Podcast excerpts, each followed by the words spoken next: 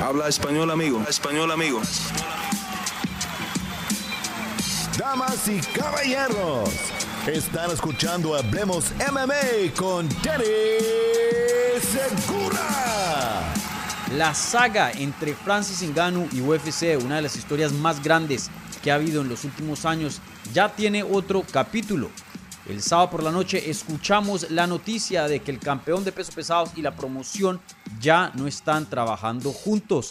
Luego escuchamos la reacción del presidente de UFC, Dana White, como representante de la compañía. Y ahora ya tenemos la reacción de Francis Ngannou y el lado de su historia después de que hizo una entrevista con Ariel Helwani el martes por la tarde. Entonces, aquí en este video vamos a entrar sobre todos los detalles hablados en esa entrevista y explicarles el lado y lo que contó Francis Ngannou. Bueno, gente, les recuerdo antes de entrar en materia, por favor, si son tan amables, denle un like al video. Igualmente, si son nuevos, bienvenidos, suscríbanse al canal. Entonces, eh, Ngannou por fin dijo la parte de qué fue lo que pasó, por qué terminó fuera de UFC, por qué no llegó a renovar contrato con la compañía. Igualmente reaccionó a los comentarios de Dana White que tuvo el sábado por la noche después del evento de UFC Vegas 67. Todo esto fue hecho con Ariel Helwani en una entrevista muy muy larga, creo que como de una hora más o menos. Eh, y bueno, él habló todo de todo esto, de qué lo, lo que le puede seguir en su futuro y muchas cosas más. Entonces hay bastante de qué hablar. Bueno, entonces rápidamente, antes de entrar sobre todos los detallitos, eh, quiero dar un resumen bien rápido de ¿Dónde es lo que, ¿En dónde es, que estamos hoy día con esta noticia? Para, para la gente que no ha visto los videos que he hecho o no esté eh, sintonizada con esta gran noticia, la verdad, como dije, una de las noticias más grandes que ha habido en los últimos años. Entonces, prácticamente, Francis Ngannou, el campeón de peso pesado, defiende su título y completa su última pelea de su contrato de UFC cuando le gana a Zero Gun en enero del 2022 en UFC 270. Ya llevaba desde mucho tiempo antes de esa pelea UFC intentando renovar contrato con Francis Ngannou. Ngannou quería ciertas cosas en su contrato, no estaba de acuerdo con la póliza y el comportamiento de la compañía y por eso habían muchas negociaciones que no daban un nuevo contrato. Entonces, Francis Ngannou, ¿qué hace? Cumple la última pelea de su contrato y decide volverse agente libre, ya que una cláusula de eh, atardecer que se llama en inglés Sunset Clause, en su contrato que simplemente eh, dice que el contrato es vigente por cinco años. Él había firmado contrato en diciembre del 2017, entonces ya diciembre del 2022, ya eso, mm, el contrato se había eh, prácticamente desaparecido, no estaba válido y UFC, em, pues técnicamente Francis Ganu tenía la posibilidad de negociar con otras promociones eh, fuera de UFC, aunque UFC obviamente tenía ahí el derecho de empatarle la oferta de cualquier otra promoción rival que entrara ahí a la carrera.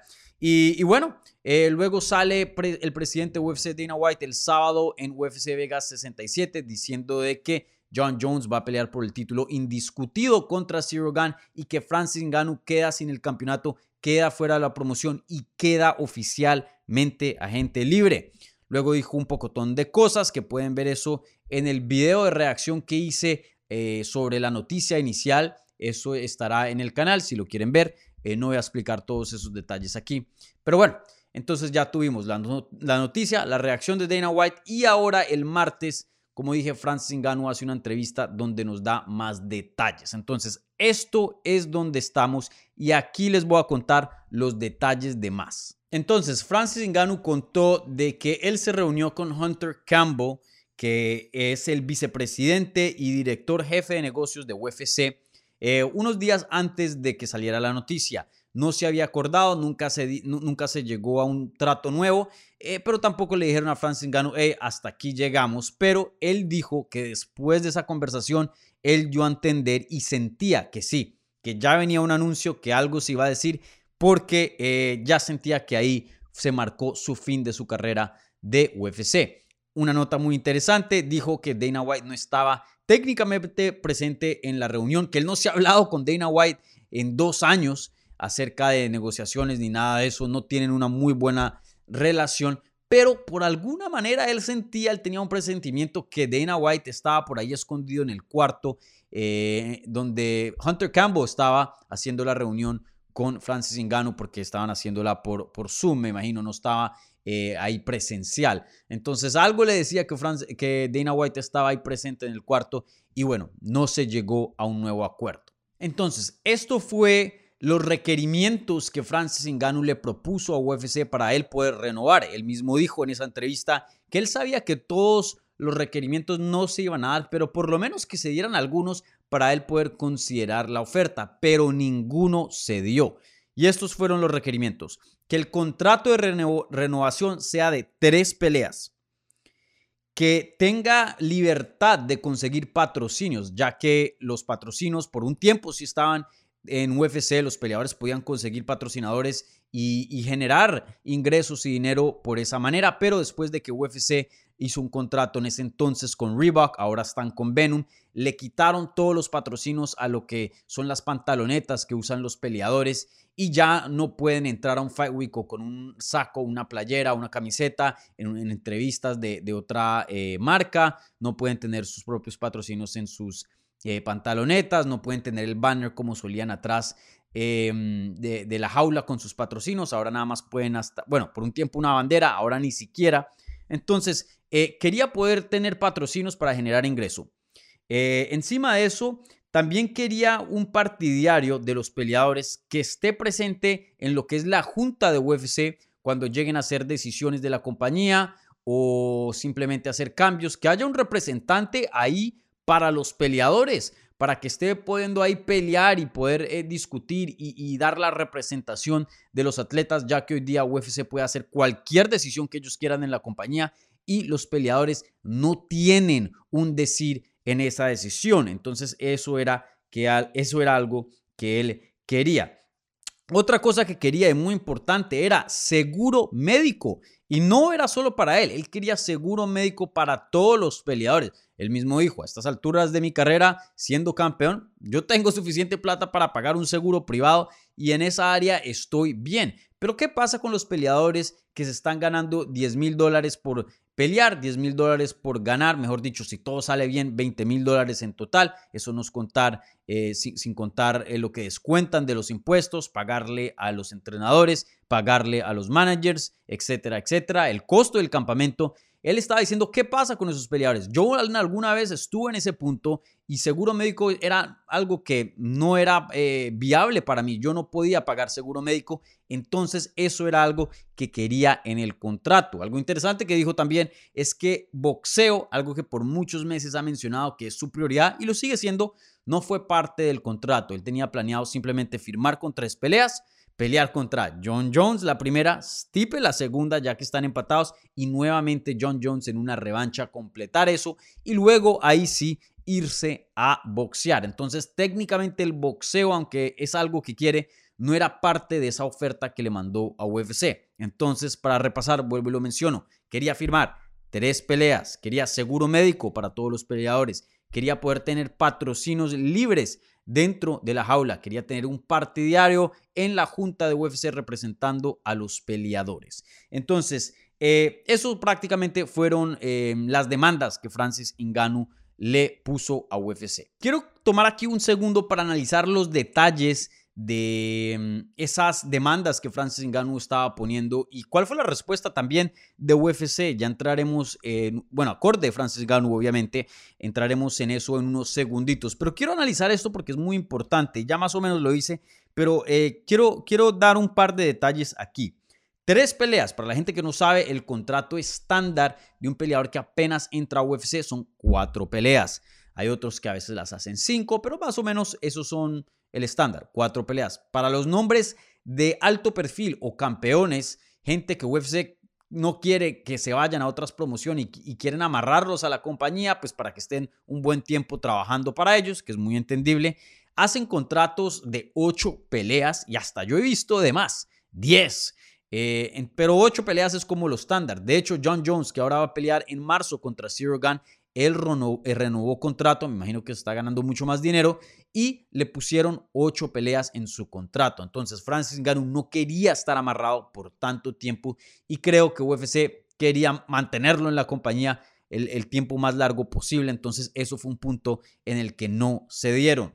El seguro médico. El seguro médico para todos los peleadores, eso sería un gasto pero gigante. No es solo pagarle a un peleador, pero estamos hablando de cientos de peleadores pagarle eh, la salud, ¿no? Y sabemos que estos peleadores sacan muchas, muchas eh, lesiones y tienen muchos problemas de salud, no solo en las peleas, pero también en los entrenamientos, algo que UFC también negó. Eh, partidario en la junta de UFC, UFC eh, se les complica más bien cuando intentan hacer decisiones y esto o lo otro, cuando tienen a alguien ahí con un voto, eh, con un decir en sus decisiones, entonces algo que también negaron. Y, bueno, eh, en cuanto a los patrocinos, si dejan a Francis Ngannou tener patrocinadores, men, abrirían la puerta a que otros peleadores digan, hey, ¿y yo qué? Y bueno, y eso ahí también pueden perder la compañía mucho dinero de patrocinios que ellos tienen exclusivos que eh, prácticamente forzan a los peleadores de UFC que eh, representen eso, que lo usen como hoy día lo vemos con Venom, Monster y, otras compañías ahí.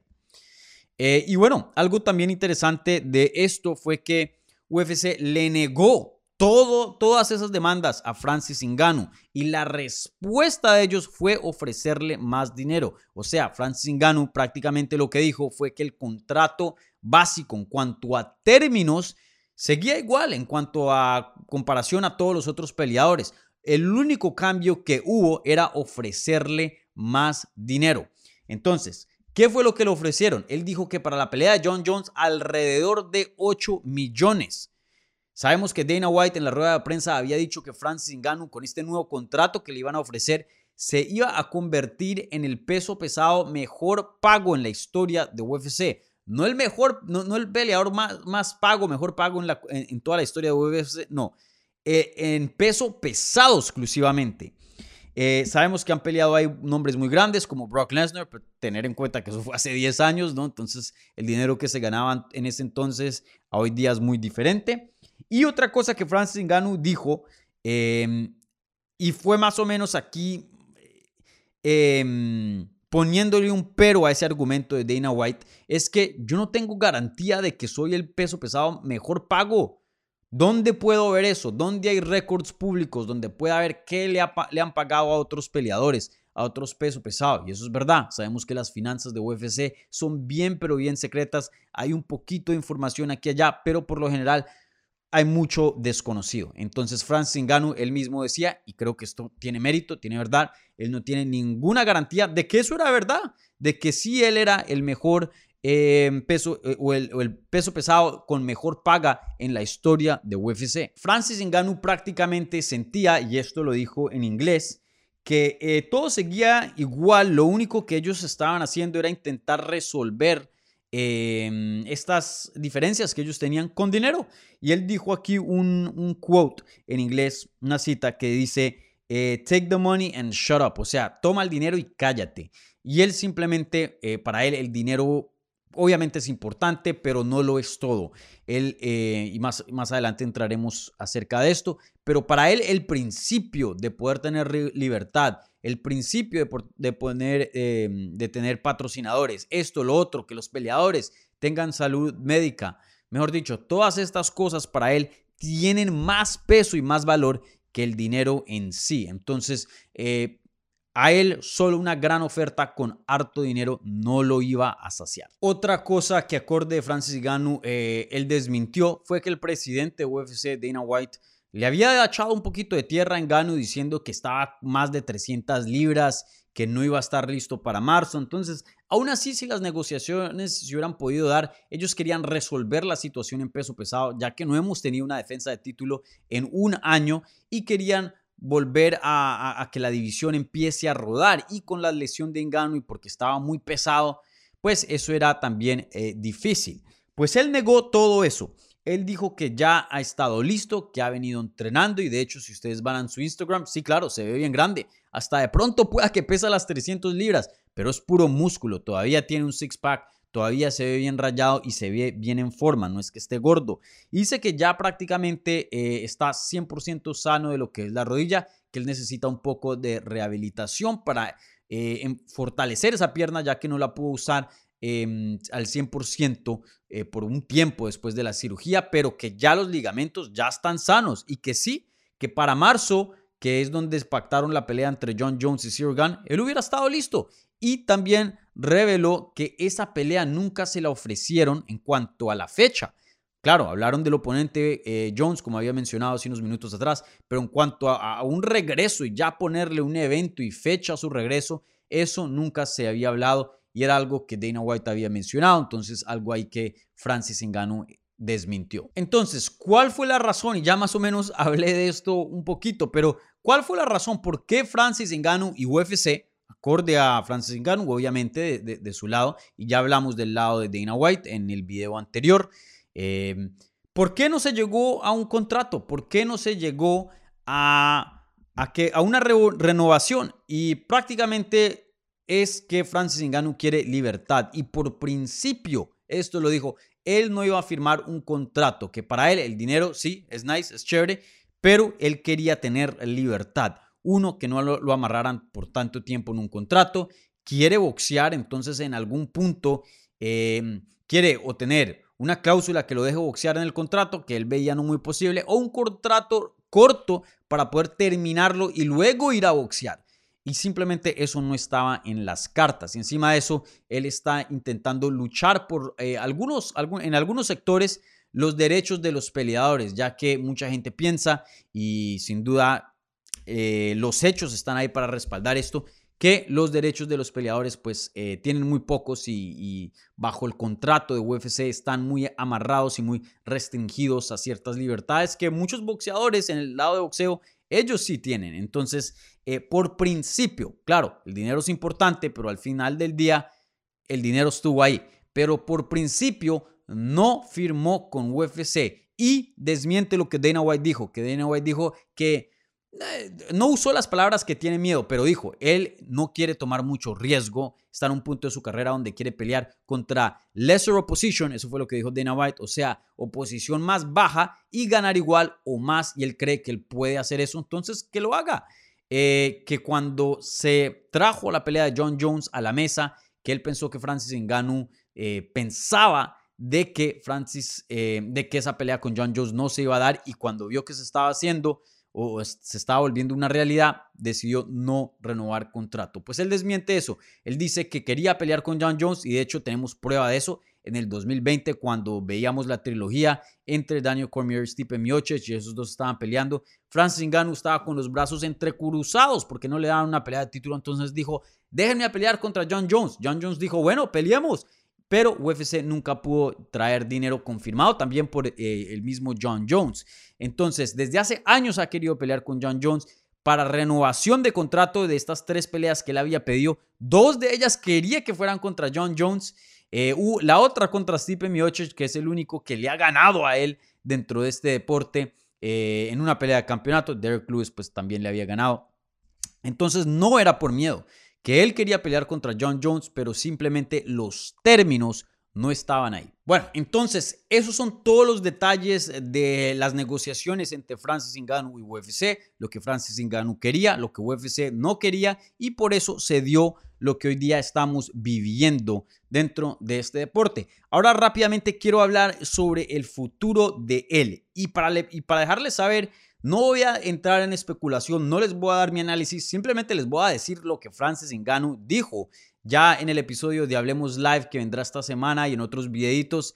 Eh, les tendré mi análisis, pero por ahora me lo voy a guardar. Solo eh, estoy enfocado aquí en la información en sí para que ustedes eh, entiendan qué es lo que está sucediendo y entiendan el lado de Francis Ngannou. Entonces, esto probablemente, ya hablando acerca del futuro de Francis Ngannou y qué es lo que él ve para el resto de su carrera, él dice que no se niega a un regreso de UFC, pero por lo que dice se ve muy improbable, ya que él dice que él puede regresar a UFC, pero en sus términos. Y bueno, veremos qué términos él va, eh, en qué lado se va a comprometer. De pronto unos términos acepta que UFC eh, no los tome y de pronto se aferran otros, sí, pero sí o sí él va a querer ciertos términos para su regreso.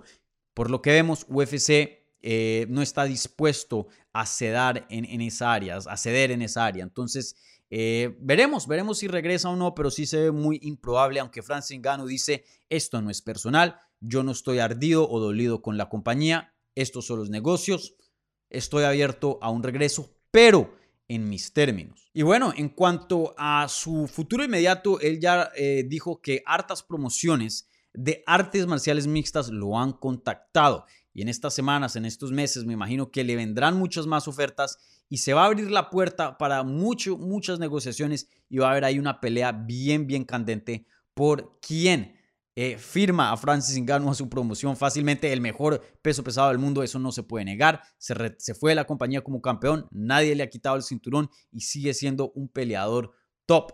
Eh, él dijo que por ahora en boxeo no le han llegado ninguna oferta, pero tiene mucho interés. De hecho, él prefiere que su primera pelea fuera de UFC sea boxeo. Él está anticipando regresar por más tardar en julio y se ve por mínimo peleando dos veces en el 2023. Entonces, eh, él dice que sí o sí, boxeo está en las cartas, quiere eso para su futuro, pero que todavía le falta harto recorrido y todavía tiene bastante gasolina en el carro de las artes marciales mixtas, que no se va a retirar del deporte en sí, pero boxeo es algo que él definitivamente quiere hacer y se ve haciéndolo primero antes de un regreso a las artes marciales mixtas. Ahora, en cuanto a oponentes, él mencionó que sus intereses más grandes son Tyson Fury como el número uno, Anthony Joshua como el número dos y también mencionó ahí a Wilder. Entonces, muy interesante, sin duda tres de los nombres, o bueno, los tres nombres más grandes y literalmente en ese orden probablemente del deporte de boxeo. Entonces veremos qué peleas se dan y seguro, seguro en estas semanas, en estos meses, eh, le vendrán muchas llamadas de teléfono del lado de boxeo. Veremos en dónde termina Francis Ngannou. Si yo fuera un presidente, cualquier promotora, Rising, One, Bellator, PFL, yo estoy llamando a Francis Ngannou ya mismo, ya que por primera vez se va el mejor de una división de la compañía. Por ejemplo, Nate Diaz, un agente libre inmenso, una estrella, se va, pero sin duda sabemos que no es el mejor en 170 libras. Esta es la primera vez que pasa en, en esta era, en recientes años, eh, no estamos hablando de más de 20 años, no, en los recientes años, es la primera vez que pasa que un campeón de UFC sale de la promoción como agente libre en la cima del mundo, seis victorias consecutivas, campeón de peso pesado, lo ganó y lo defendió. Mejor dicho, esta es una gran oportunidad para cualquier promoción firmar a Francis Ngannou y decir, hey, aquí está el mejor peso pesado del mundo y la verdad es muy difícil formar un argumento en contra de eso. Entonces, veremos a dónde termina Francis Ngannou. Bueno, gente, esos son todos los detalles de los comentarios de Francis Ngannou. Por favor, les invito a que le den un like al video si son tan amables y si son nuevos, bienvenidos. Suscríbanse al canal para obtener más contenido sobre las artes marciales mixtas en español. Así que muchísimas gracias y déjenme saber en los comentarios eh, qué piensan de, de esto que dijo Francis Ngannou. Así que gracias y nos vemos en el próximo video.